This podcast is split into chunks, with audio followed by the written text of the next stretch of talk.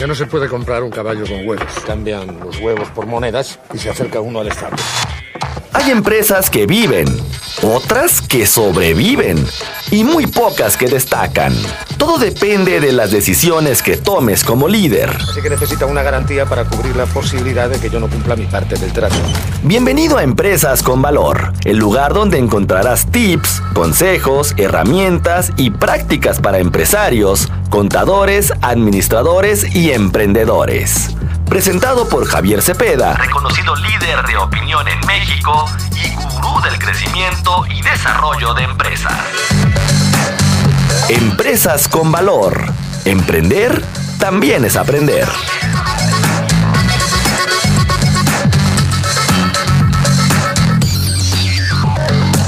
Hay problema. No hay problema. ¿Cuál es el problema?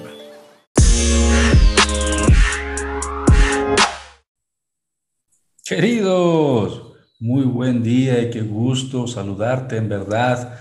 Qué alegría que estés aquí de nueva cuenta en tu espacio Empresas con Valor. El lugar en donde te comparto tips, consejos, sugerencias que puedes poner en práctica para el desarrollo y crecimiento de las empresas. Son muchos temas los que aquí puedes encontrar, temas contables, fiscales, de emprendurismo, la finalidad de estos episodios es que precisamente puedas tener un desarrollo y un crecimiento en lo personal y lo profesional. El tema del día de hoy es el tema que está prácticamente en todos lados, la reforma al outsourcing. Cuando hablamos de la reforma al outsourcing, ¿qué es lo primero que piensas? Que es una reforma solamente laboral, que solamente afecta a aquellas empresas que se dedican a proveer personal y ponerlo a disposición de otras empresas, o que solamente podría afectar a las empresas que tienen personal subcontratado. Si esto es lo que piensas y estás decidiendo que este episodio no es para ti, probablemente podríamos estar equivocados. Y para esto, te quiero hacer una pregunta. ¿Eres una persona que trabaja en alguna empresa que brinda o recibe servicios? Si eres parte de una empresa que brinda cualquier tipo de servicio o que los recibe por parte de sus proveedores, probablemente esta reforma te va a impactar. Y quizás este episodio sí te pueda interesar. Entonces te invito a que nos quedemos aquí y escuchemos en este episodio de Empresas con Valor cuáles son las consideraciones a tomar en cuenta para los servicios especializados de la reforma al outsourcing. Y comenzamos. Recordemos que el pasado 23 de abril se publicó en el diario oficial de la Federación, precisamente la reforma que por un lado prohíbe, pero también por otro lado va a regular el tema de la subcontratación. ¿En qué consisten estas modificaciones? Primero, queda prohibida la subcontratación de personal, entendiéndose en este punto que es cuando una persona física o una persona moral proporciona o pone a disposición trabajadores propios en beneficio de otra. A eso se refiere la subcontratación de personal, vamos a llamarla de personal subordinado. Y esto queda totalmente prohibido. Recordemos que en nuestro país el outsourcing es un esquema que desde el 2012, en el que está en la Ley Federal del Trabajo, ha ayudado para que las empresas sean más eficientes y que puedan trascender, que sean más rentables, al no tener la carga operativa de los trabajadores. Sin embargo, también bendecido nuestro país y bendecidos mexicanos en los que hemos desvirtuado en gran medida la subcontratación de personal buscando desvirtuar, buscando evadir impuestos, buscando simular operaciones. Y por otro lado, entonces, si se prohíbe la subcontratación de personal subordinado, ¿cuál es la subcontratación que sí está permitida? Y en este punto entramos en el segundo rubro, la subcontratación de servicios especializados u obras especializadas. ¿Cuál es la diferencia entre el personal subcontratado de manera subordinada y los servicios especializados? Ahorita lo vamos a platicar para poderlo entender. Yo espero que lo que vayamos viendo hasta el día de hoy sea de interés. Entonces, sí se permite la subcontratación de servicios u obras especializadas siempre y cuando estos no formen parte del objeto social de tu empresa.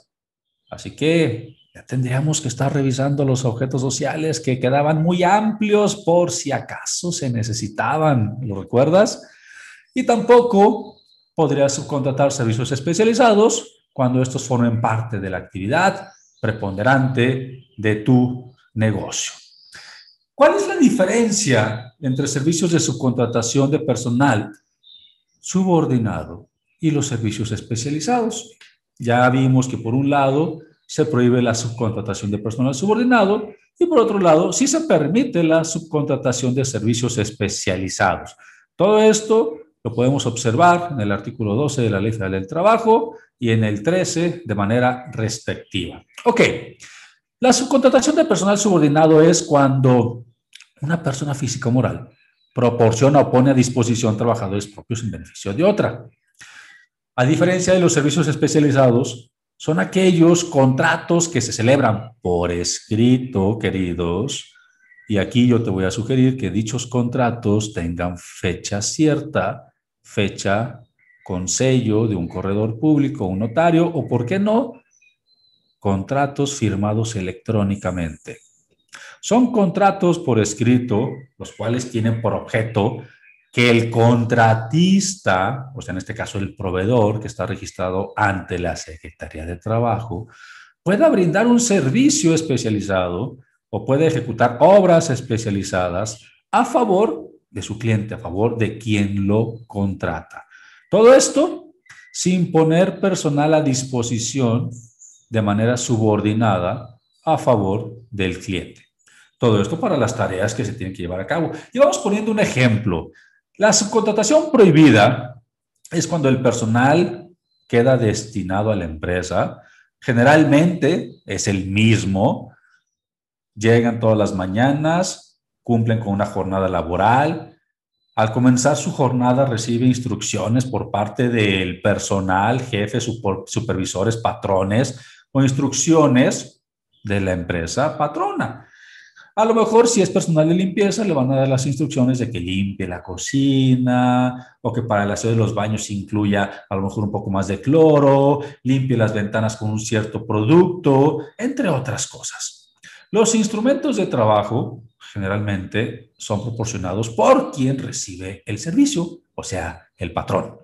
O bien si los instrumentos de trabajo se agotan, pues este los repone. Además, lo más común, cuando el patrón felicite o reprenda al trabajador, esto es una subcontratación prohibida porque estamos de acuerdo que la persona sí forma parte prácticamente de las filas laborales del patrón. Y por el contrario, la subcontratación de servicios especializados o ejecución de obras por ejemplo, el colaborador destinado puede variar. Yo te puedo mandar una persona diferente a tus instalaciones según sean las necesidades, en este caso mías como patrón, no tuyas como mi cliente. Es decir, no siempre tiene que ser el mismo trabajador. Mi trabajador llega a las oficinas, realiza sus tareas de limpieza sin mayor intervención de mi cliente, en este caso tú, pues el papel de este es únicamente permitir el acceso, mostrar las instalaciones que se van a limpiar y en, y en dado caso de cualquier incidencia, pues se lo tendría que comunicar directamente al patrón, que en este caso soy yo. Ahora, según la reforma, ¿cuáles son los servicios que entran como especializados? Para poderlo entender, son aquellos que reúnen elementos o factores distintivos de la actividad que desempeña quien los contrata que se encuentran sustentados, entre otras cosas, para marcar una diferencia, con capacitación, certificaciones, permisos, licencias, que te hayan entregado instituciones, asociaciones, cámaras que puedan regular la actividad, que tengas el suficiente equipo, la infraestructura, tecnología, activos y maquinaria, precisamente para poder brindar dicho servicio. En pocas palabras, aquel servicio que tú mismo no puedes proveerte o de cierta manera autosatisfacerte porque no tienes la capacidad, el conocimiento y la infraestructura. Por ejemplo, BIOS, que es una de las empresas más importantes, entre otras cosas, en la distribución de software, Compact y si tú me contratas para que alguno de mis asesores te brinde un servicio, probablemente es porque tú no tienes personal de sistemas, porque tú no tienes conocimiento en cómo se corrige, cómo se instala, cómo se configura, o no tienes conocimiento de cómo se capacita el personal y requieres que alguien más lo haga. Ese servicio especializado no quiere decir que BIOS sea el único ni el más fregón. Bueno, probablemente sí, pero el servicio especializado se refiere a que tú no tienes la capacidad o el conocimiento para autoproveerte dicho servicio, porque no cuentas con la capacidad o con el conocimiento para hacerlo. Entonces, contrata los servicios de un tercero.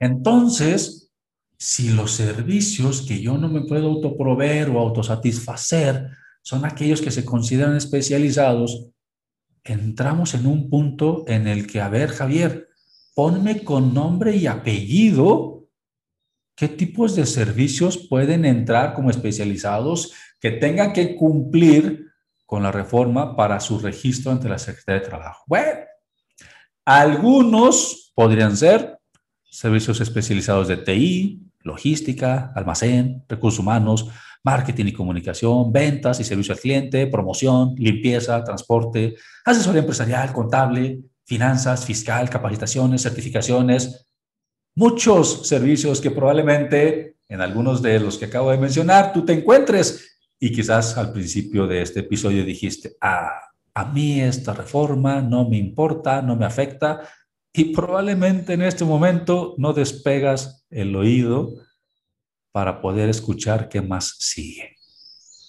Hay casos particulares para cada empresa. Aquí yo lo he venido diciendo desde hace algunos meses.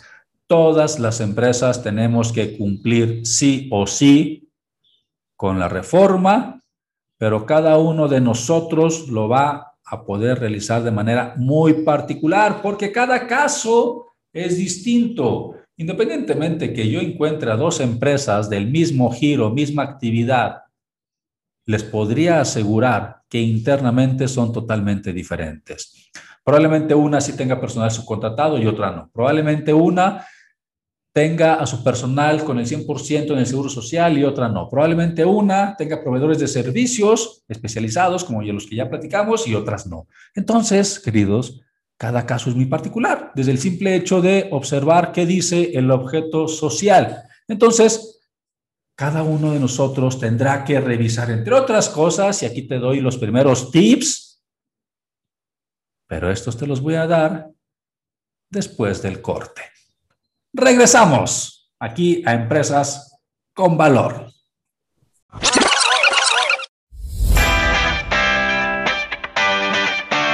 Las empresas se conforman de muchas variantes, pero hay una sola que ninguna puede pasar por alto, los contadores. Y qué mejor si estos vienen acompañados del mejor software empresarial del mercado.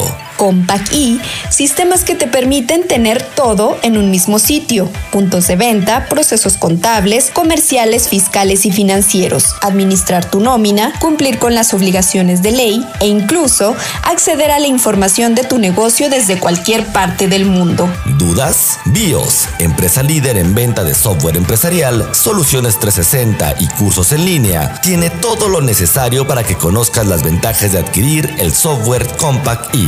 Trabajamos de la mano contigo para darte herramientas para que tu empresa rinda más, eficientar tus procesos, darte información oportuna y evitar que tu competencia progrese antes que tú. Recuerda, si piensas en Compact E, Piensa en BIOS. BIOS, 14 años de experiencia nos respaldan como los líderes de ventas en México conócenos en bios.fan o mándanos un WhatsApp al 3328 346565. 65.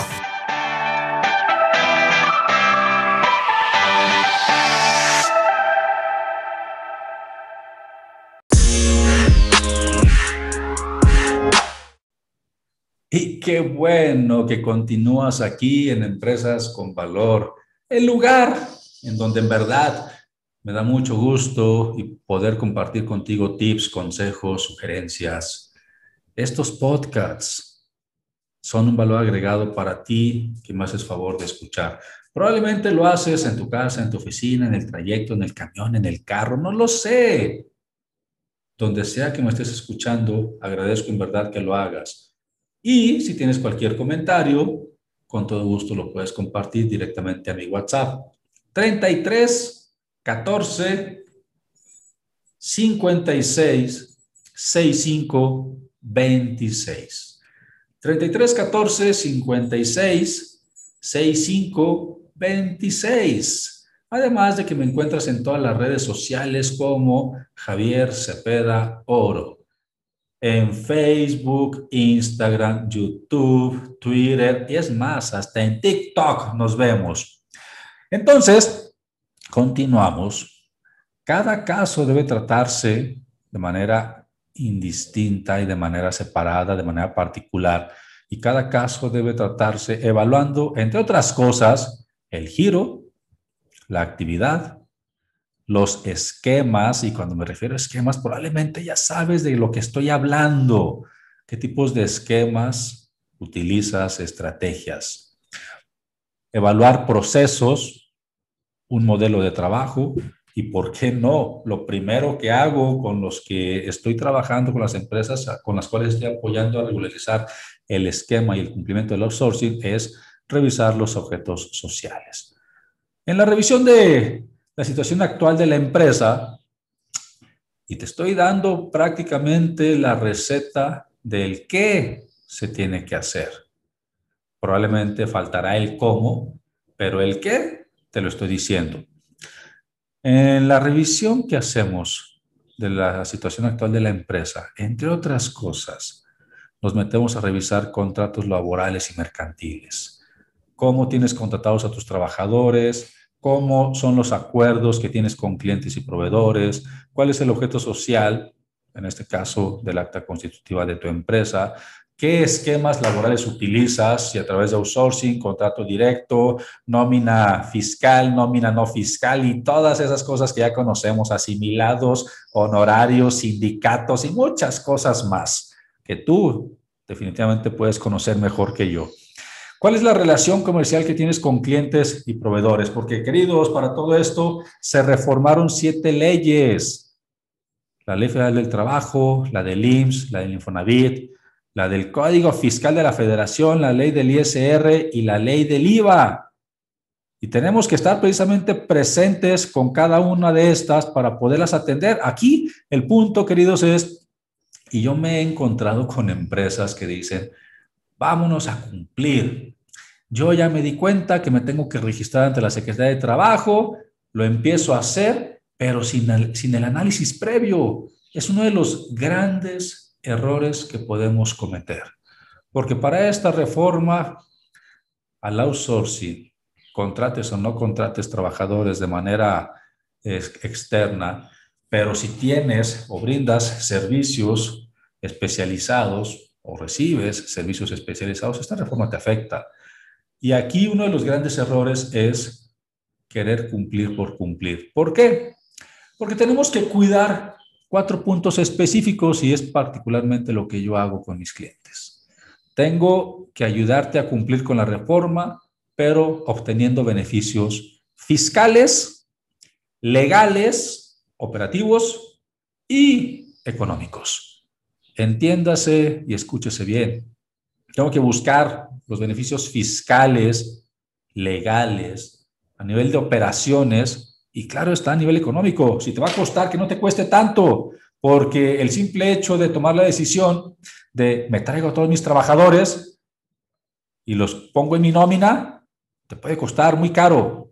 Cuando tienes la posibilidad incluso de poder subcontratar personal que no forme parte preponderante de las actividades de tu negocio ni del objeto social de tu empresa. Ejemplo, mi empresa BIOS a lo mejor no podría subcontratar al personal de ventas y al personal de asesoría y soporte, porque mi objeto social y mi actividad preponderante es la venta de software y es la atención de servicios. Pero probablemente sí podría subcontratar a la gente del área de diseño, a la gente de contabilidad, administración u otras áreas. Entonces, queridos, hay que hacer un análisis previo, hay que tener las opciones necesarias antes de tomar cualquier decisión y mucho menos antes de ejecutar cualquier acción. A todo esto es el análisis, es la parte fundamental para dar cumplimiento a esta reforma de manera adecuada con beneficios para todos. Ahora, a partir de, la publicación de la reforma, que fue el 23 de abril, se tenía un mes para que la Secretaría de Trabajo pudiera publicar el portal en donde las personas físicas o morales que brindamos servicios especializados nos podamos registrar. A partir del 24 de mayo tenemos tres meses para podernos registrar ante la Secretaría de Trabajo y obtener el registro por cada uno de los servicios especializados que nosotros brindemos. Reitero, el proceso del registro es muy simple. Previo a hacer el, proceso del registro hay que analizar y hay que revisar muchas cosas, queridos. Cada tres años tenemos que actualizar o refrendar el registro ante la Secretaría de Trabajo.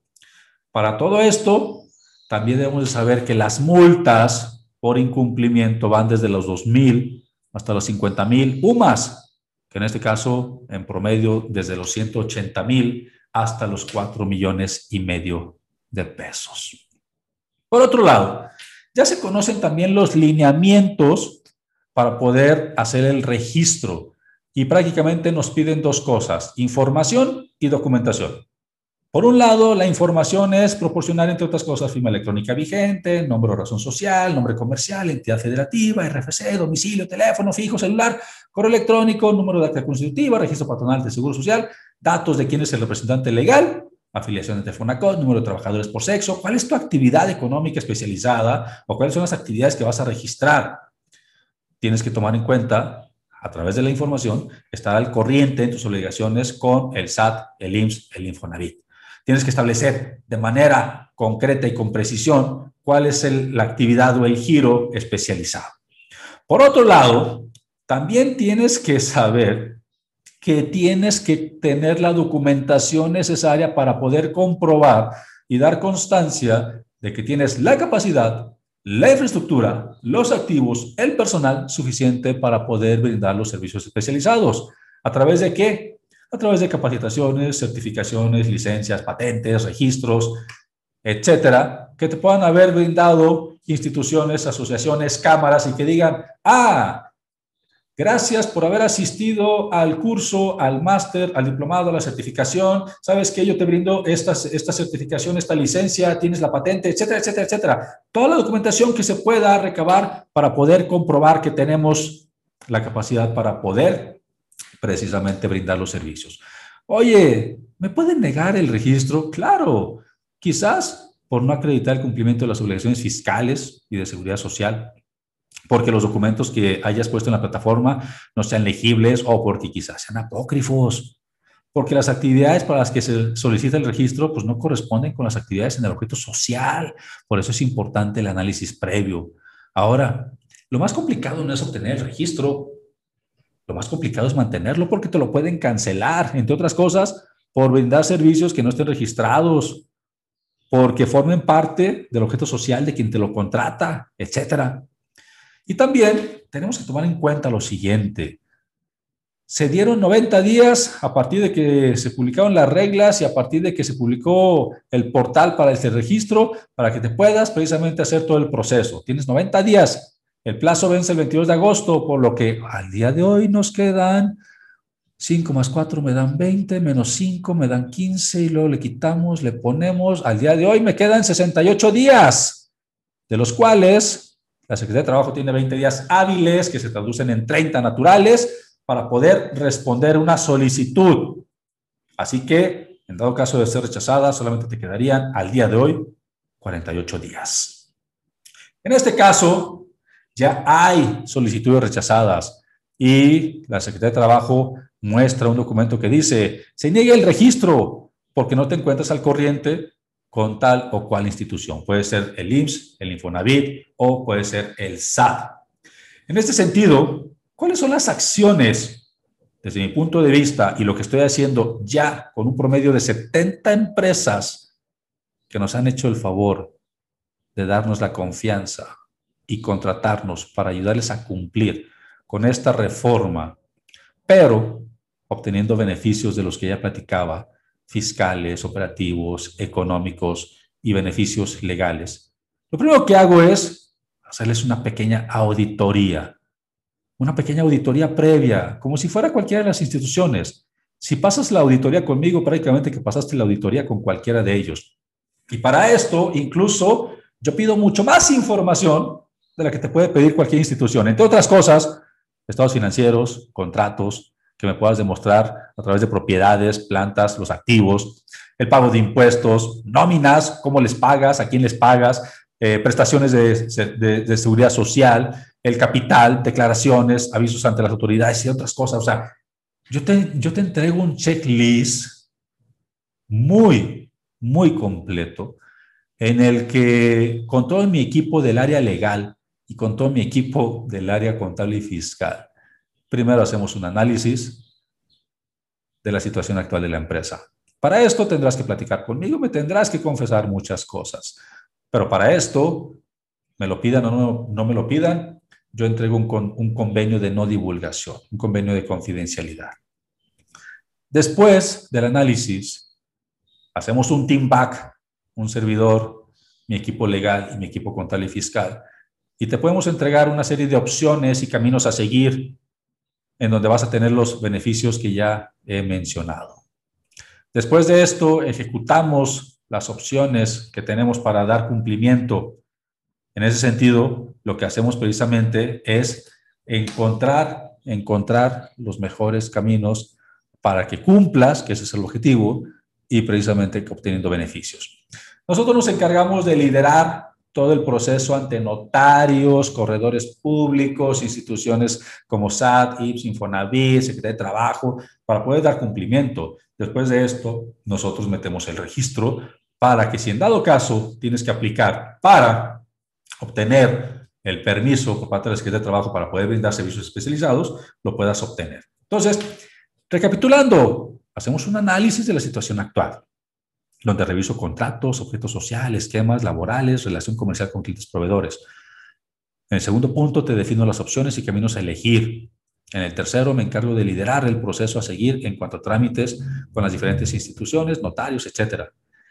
Te apoyo a recabar la información y documentación necesaria para el registro y me encargo de que obtengas ese registro para al final entregarte una carpeta con una serie de comunicados que puedes entregarle a tus clientes y proveedores con, con la finalidad de poder dar cumplimiento, una serie de recomendaciones y estrategias, una serie de nuevos procesos, porque los procesos de las empresas van a cambiar con esta, con esta reforma.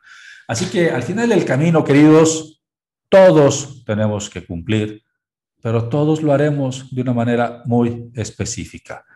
Si creíste que esta reforma solamente aplicaba para aquellas empresas que tenían personal subcontratado o que se dedicaban a proveer personal en modo de subcontratación subordinada. La verdad, creo que en este podcast ha quedado muy claro que prácticamente afecta a todas las empresas del país que nos dedicamos a proveer servicios especializados. Espero que este podcast Espero que este episodio ha sido de tu, utilidad. Compártelo con amigos, con colegas. La verdad es que este tema está en boca prácticamente de todas las empresas a nivel nacional. Y vamos a seguir trabajando para que las empresas cumplan, pero que cumplan con beneficios. ¿Quieres más información? ¿Quieres contratar los servicios para que nosotros te ayudemos a cumplir obteniendo todo esto que te acabo de mencionar? Contáctame directamente en mi WhatsApp 3314 56 6526 3314 56 6526. Vamos teniendo una reunión y estableciendo cuáles son los requisitos, estableciendo los tiempos y costos. Queridos, un fuerte abrazo y que todos sigan teniendo un día, en verdad, de lo más chingón. Adiós. Solo me pide un módico interés lógico, pongamos que un 10%. Eso sí, él arriesga su oro, yo no arriesgo nada. Así que necesita una garantía para cubrir la posibilidad de que yo no cumpla mi parte del trato. Pienso Luego insisto. El camino del empresario siempre presenta sus piedritas y el éxito viene de la constancia. Esto fue Empresas con Valor, el lugar donde encuentras tips, consejos, herramientas y prácticas para empresarios, contadores, administradores y emprendedores. Presentado por Javier Cepeda, reconocido líder de opinión en México y gurú del crecimiento y desarrollo de empresas. Empresas con Valor. Emprender también es aprender. También es aprender.